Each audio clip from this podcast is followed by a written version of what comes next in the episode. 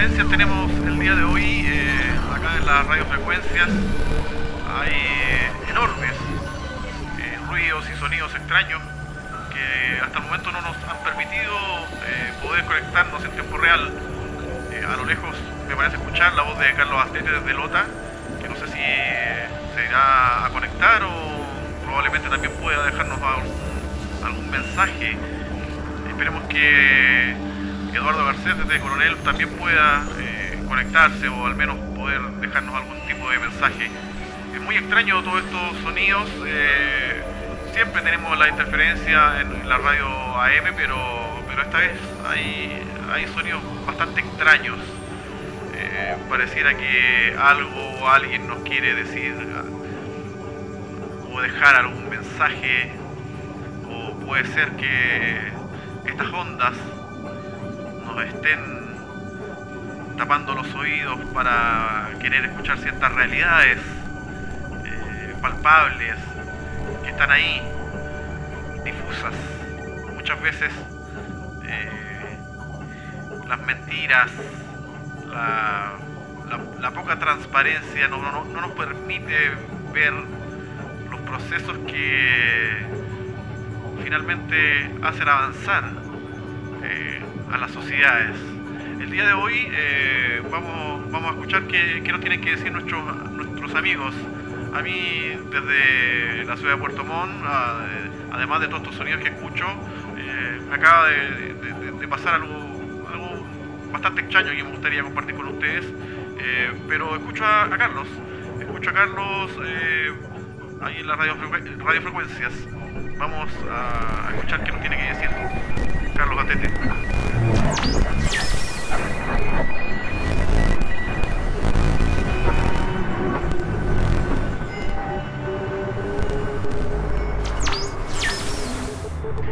Amigos, ¿cómo están? Qué bueno saludarlos. Oye, les quería comentar que hace un momento me topé con una pintura, un intento de pintura, una obra que lleva mucho tiempo sin terminar. Iniciada por mí hace, diría yo, 15, 20 años atrás. Se me está quemando el pan, no importa. Pero eh, sucede que, que tiene un gran significado simbólico para mí, pues haciendo un poco de retrospectiva al escucharlos eh, y conocer parte de sus experiencias.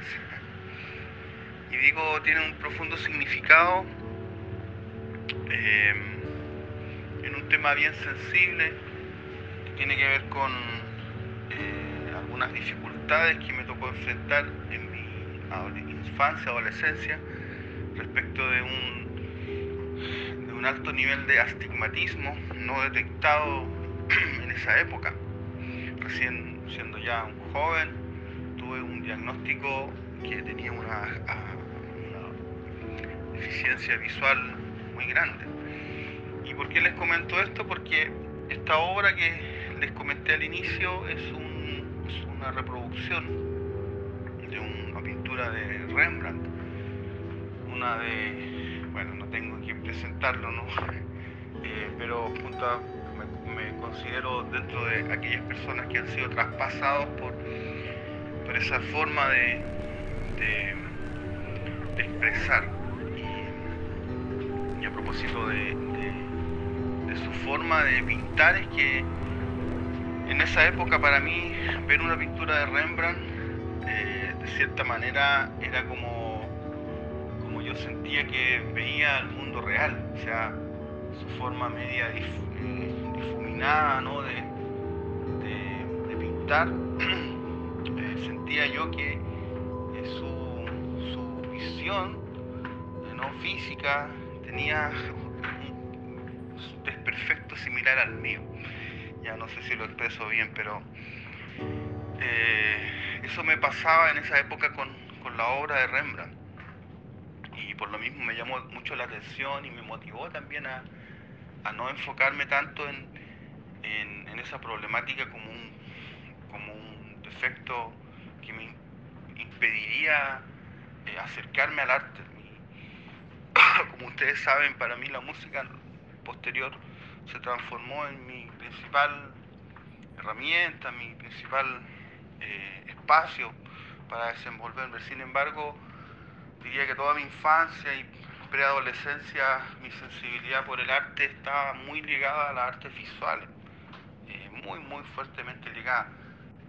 Eh, sucede que siempre he sentido que facilidad en torno a ese universo expresivo es mucho más, más fácil. en la música para mí ha sido eh, mucho que eh, ha sido más complejo, la verdad. Eh, pero bueno, estamos en momentos de, de sensibilidad. Fuerte abrazo.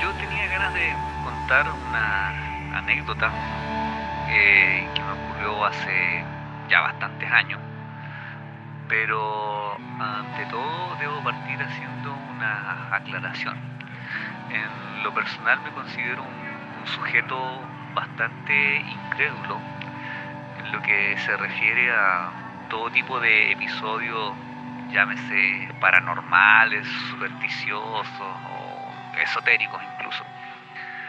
Eh, no obstante, esta anécdota a la que hago mención eh, desestabilizó todo mi sistema de, creencias. Eh, porque, como les digo, o sea, yo desde siempre he evitado complicarme la vida pensando sobre aquellas cosas que mi mente no está preparada para comprender. Por lo tanto, todas aquellas cosas que ocurren fuera de este espectro, simplemente las, ignoro y no, me detengo mayormente a, pensarlas o evaluarlas. Em, dicho esto, comienzo. Corría el año 2007 y por aquella época yo me desempeñaba como docente tutor en el Liceo de la Madera, en Coronel. Em, dentro de mis funciones estaba el crear guías que se aplicarían en los cursos donde los profesores titulares no estuviesen en condiciones de, tomar eh, dicho curso, por razones de salud, por las que fueran. Entonces enviaban a los tutores a cubrir eh, los profesores inasistentes. Entonces había que diseñar, crear, imprimir y multicopiar material para aquella jornada. Entonces yo por una cuestión de horario eh, había destinado ese, eh, esa labor a, los días viernes. Entonces los días viernes a mí me tocaba quedarme hasta las 7 de la tarde. Entonces me quedaba en una oficina una oficina que se llamaba la oficina de, tutoría, donde teníamos una impresora láser muy buena. Entonces, cada viernes a mí me correspondía ir allá y eh, diseñar mis guías, imprimirlas y dejarlas multicopiando para la semana siguiente. Paralelo a aquello, mi hermano estudiaba en esa época medicina veterinaria y a sus manos llegó un archivo, un documento PDF con un libro que eh, en el mercado superaba por, esos años los 300 mil pesos en dos volúmenes. Entonces yo le ofrecí a mi hermano imprimir ese libro, usufructuando obviamente de los recursos del establecimiento, eh, aprovechando que los viernes me quedaba prácticamente solo en esa oficina, sin mucha supervisión, entonces yo ponía música, me ponía a digitar las guías, a imprimirlas y todo.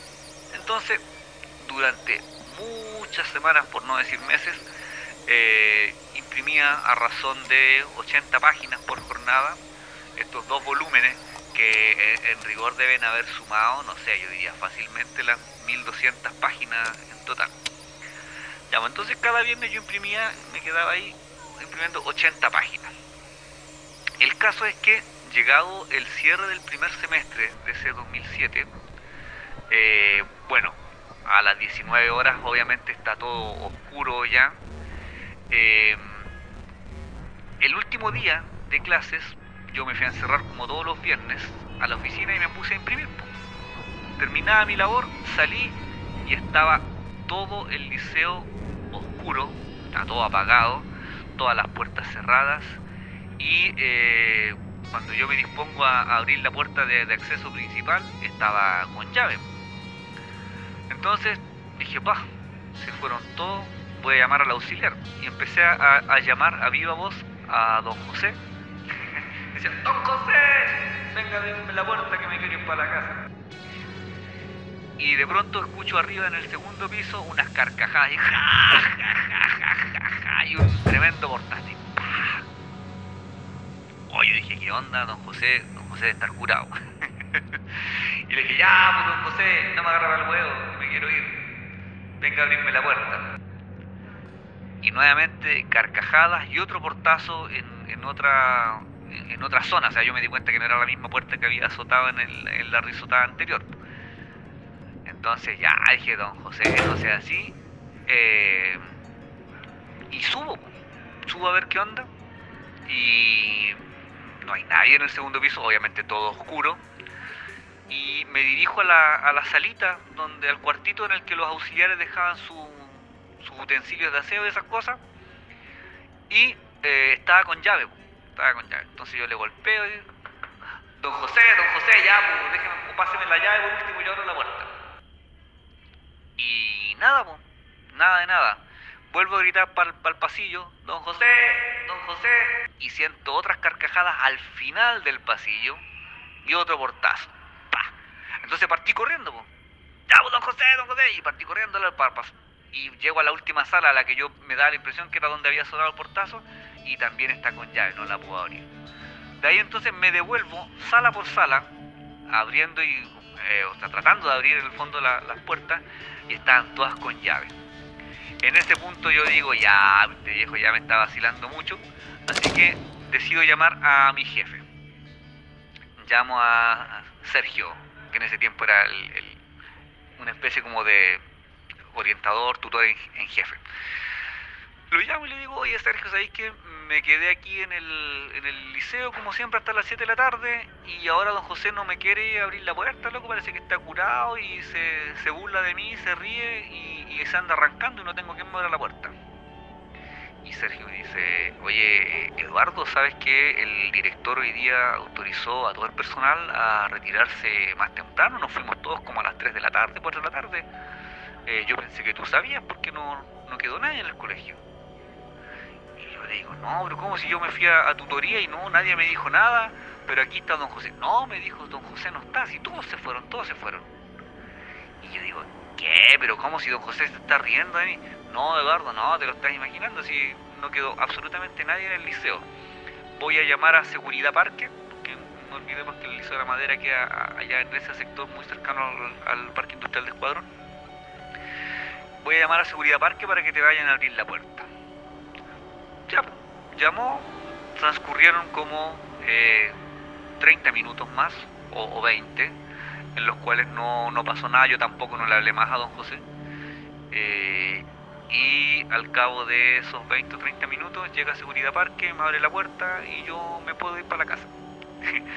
el punto es que a vuelta de vacaciones de invierno, eh, lo primero que hago es, contarle, pues, de, hecho tratar de ubicar a don José y, decirle que por qué me había hecho eso. Don José me dice, no, si yo no estaba, profe, yo me fui temprano ese día como toda la gente y el liceo quedó cerrado y le comento a, a mis otros colegas, a los otros tutores, y ahí me decían que eh, en esa parte había un cementerio indígena que habría sido profanado en la, en la construcción del, del edificio. Había como varias explicaciones.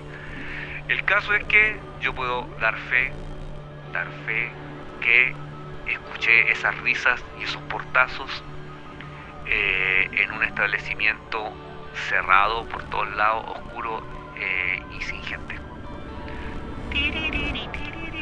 Inexplicable, pero cierto. Y esa es mi historia.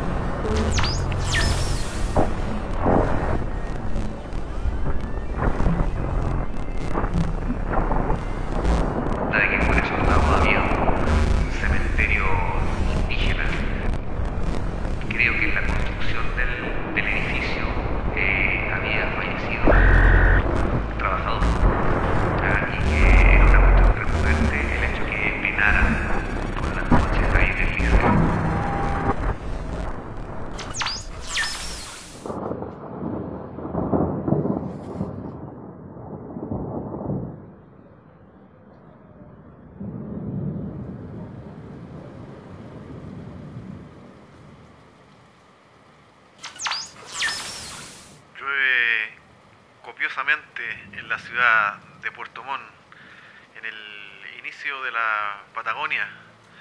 Hay truenos y mucha, mucha lluvia en este invierno del fin del mundo que recién comienza.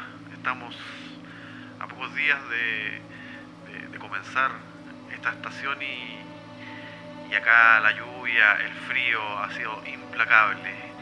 Hoy además tenemos una neblina que acá desde mi pequeño estudio, desde mi radioestación, no me permite ver más allá de algunos cuantos metros. He escuchado atentamente el relato de, de nuestros amigos eh, Lalo y, Carlos, estos hechos de alguna manera un poco confusos, extraños, ciertas reflexiones de Carlos con respecto al, fin, al, término de, un cuadro que se encuentra ahí siempre, también en su, en su estación, en su estudio, sin explicación, al menos aparente, eh, de por qué no se ha finalizado aquella obra. Y, Lalo, con, con esta sorpresa que nos da de este evento ocurrido hace un tiempo atrás, en su trabajo, en su antiguo trabajo, también extraño para una persona que no tiene ninguna preocupación, o hasta ese momento no tenía ningún tipo de preocupación mayor con respecto a esos temas, entre comillas, paranormales. Y, acá con esta lluvia y esta neblina, eh, solo me queda reflexionar y contarles que desde mi ventana eh, yo no, no percibo o no tengo más bien ninguna historia tan extraña a pesar de que, eh, de que este panorama acá, eh, solitario a esta hora de la noche, no anda nadie en, la calle, menos con, este temporal. Eh, me parece que me hace reflexionar con respecto a lo que dicen nuestros amigos y, solo contarles algo muy cotidiano del día de hoy y de varios días atrás personas en la locomoción colectiva, haciendo filas en el supermercado. Y uno obviamente tiende a escuchar a las personas que eh, tienen sucesos extraños al conversar, tienen estas nebulosas. Eh, y, muchas han, escucho opinar eh, extrañamente de, ciertos rechazos a cuestiones que tienen que ver con la nueva constitución que, que, no conocen, pero que por alguna extraña razón eh, eh, hay ahí algo que está poniendo eh, un velo para al parecer no, no, querer ver más allá de, lo verdadero de este, de este cambio que podemos tener muchas discusiones, a lo mejor ahí, podría no haber consenso en el sentido de, que también se, hizo o, si se pudo haber hecho de, mejor manera, pero indudablemente si nos, recordamos y eh, en nuestra memoria eh, todas las, las trancas, los candados que se pusieron eh, en algún momento para poder aprobar leyes seguir, eh, nos dieran paso para seguir avanzando como sociedad, como país. Eh, siempre estuvo ahí esta constitución para, para decir no. Estaba todo tan bien programado, calculado, que siempre no se podía, que más adelante, que era imposible modificar eh, la, la constitución, que el país iba a venir abajo, etcétera, etcétera. Y, y hoy es la oportunidad, creo yo, sacarnos todos estos velos, estas nebulosas, estas neblinas, estos hechos paranormales que, a mucha gente están haciendo pensar eh, en que, si bien es cierto, puede ser, a lo mejor, eh, no es del gusto de todos, indudablemente, creo yo, desde mi humilde opinión, eh, será un documento que nos hará avanzar.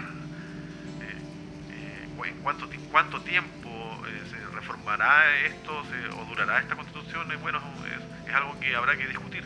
pero creo yo que hay que avanzar, hay que avanzar eh, hacia el siglo XXI, que ya estamos hace mucho rato eh, eh, transcurriendo. no es bueno mantener cuestiones retrógradas que creo yo que no nos hicieron muy bien como sociedad.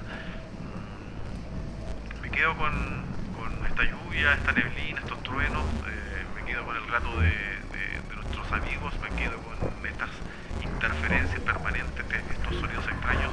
Y los dejo a todos invitados e invitadas para una próxima radioemisión eh, desde el fin del mundo, desde el inicio de la Patagonia, con este clima implacable y quiero dejarles un saludo a todos y todas. Nos estamos escuchando prontamente, amigos.